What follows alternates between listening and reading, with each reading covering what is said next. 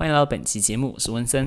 今天要来介绍一个我非常欣赏的纽约大学商学院的教授，他也是一个创业家。他常常会给年轻人很多建议。那今天呢，我要主要来聊聊他的一本书，叫做《The Algebra of Happiness》，中文翻译叫做《这个世界并不原始，但也不会亏待你》。他当中有提出非常非常多，我觉得是很值得参考的一些建议。那我们首先就来进入第一个喽。第一个叫做 “Ignore the myth of balance”，你要去忽略这个平衡的迷思。他他自己是说呢，他现在有非常多的平衡，是因为他在他二三十岁的时候，以他的说法说他 “he work his ass off”，整个就是工作狂。每天就是没日没夜工作，那这样子的工作模式呢，也让他失去了第一段的婚姻，然后也让他失去了头发。对，他是头发蛮蛮少的。嗯、但我觉得这个还是要衡量自己的嗯、个人情况啊，对不对？因为嗯、没错啦，有时候你真的必须要去全心全意投入一件事情，他才会有应得的回报。嗯、以我自身经验来说的话，在考大考的时候呢，我其实就是一直读书，读得蛮辛苦的。我已经很瘦了，但是我又瘦了四公斤，所以我觉得结果是还蛮理想的啦。嗯，那再来第二个，perseverance over failure equal the level of success。他是说你的韧性呢，除于你的失败，会等于你成功的等级。嗯，他你人生，他是说啦，你人生本来就遇到非常多的挫折跟困难。他在他可能三十几岁的时候呢，他的妈妈去世了，然后他的公司破产了。他开了很多间公司，也倒了很多间。一开始可能就是经营上没有那么成熟的时候，就常常会破产，然后公司倒闭。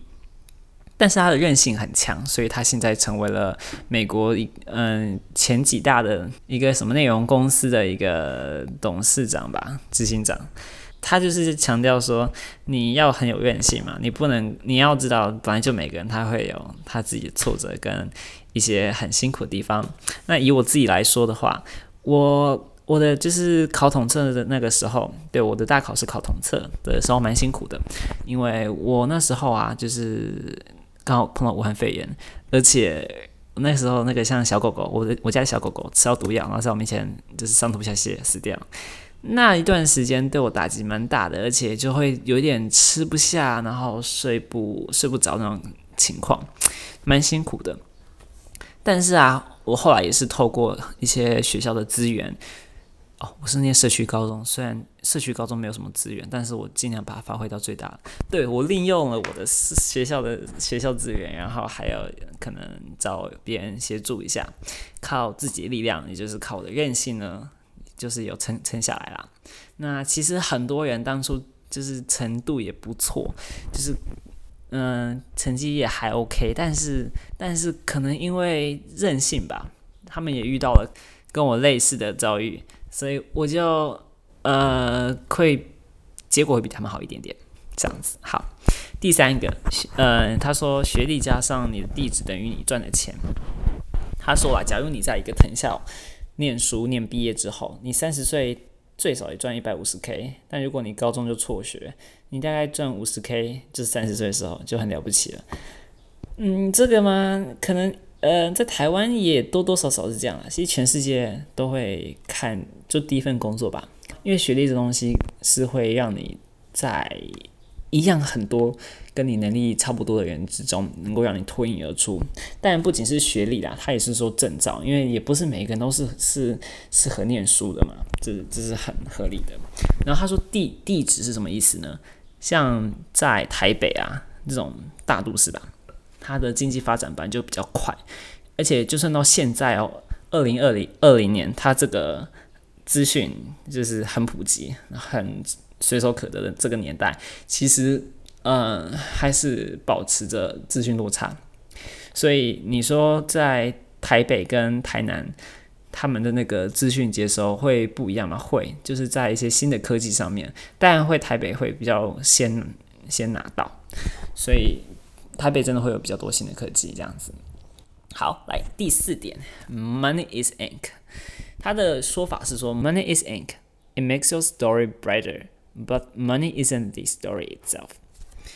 他是说啊，钱就是像是墨水一般，它会让你的故事更加的耀眼。但钱本来就不会是故事本身，因为如果你你就是整个人衡量的价值就是你赚多少钱，有一点太单薄。人本来就很多面相嘛。不过在我这个阶段，嗯，我在台我要去台北念书嘛，所以其实钱就是我们现在主要追求的一个 一个东西啦，是追求的目标啦，方向。因为台北房租好贵哦。对的，因为我学校刚好在信义区嘛，所以就会比较辛苦一点点。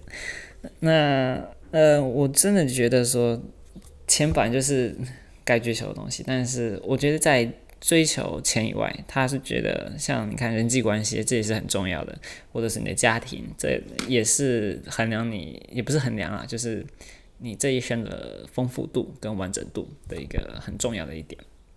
好，第五点，Nothing is as good or as bad as it seems，没有什么事情是当下看起来那么好或那么糟糕。有一个统计呢，他是说你在意外中瘫痪，就是你可能被车撞，然后坐轮椅。一年前跟一年后，其实你快乐的程度是差不多的，其实还蛮合理的啊。像，嗯、只要你考上台大，或者是你什么什么学校，你其实当下会很开心啦。那考上之后呢，有一句话叫做“考上苦难的开始，没考上苦难照照样开始”嘛。所以其实它会的确有些事情的确会影响你以后的人生。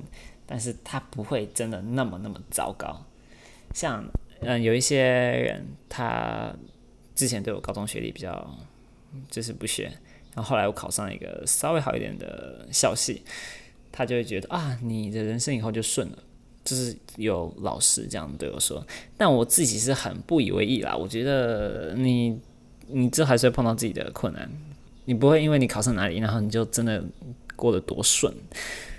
你该遇到的困难还是遇到，你不会因此这样子就一帆风顺，这样。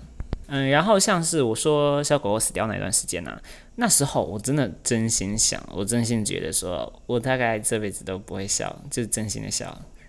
但是呢，其实现在过了大概，嗯，大概半年，半年多吧，半年大概七个月左右。我每次想到他的时候，我其实是会微笑的，我是会觉得还蛮开心的。虽然他带给我的痛苦比他带给我的快乐还要多得多，但是，你你看嘛，就是他当下那段时间有那么那么的痛苦，而现在呢，我却能够每次想到他的时候还是很开心，而且我觉得我的呃我的一些精神状态啊，我的整个人。是是往一个比较好的方向去走的，所以，嗯，本来就没有什么事情是当下看起来那么好或那么糟，它本来就有好的那一面跟不好的那一面。你可以难过，但是你要往好那一面去看。这样听起来有点干话，但是这是事实，也是真理。好，那么以上呢就是今天的 podcast 啦。如果你喜欢这个 podcast 的话，你可以帮我分享出去。那这就是那谢谢收听喽，下次再见。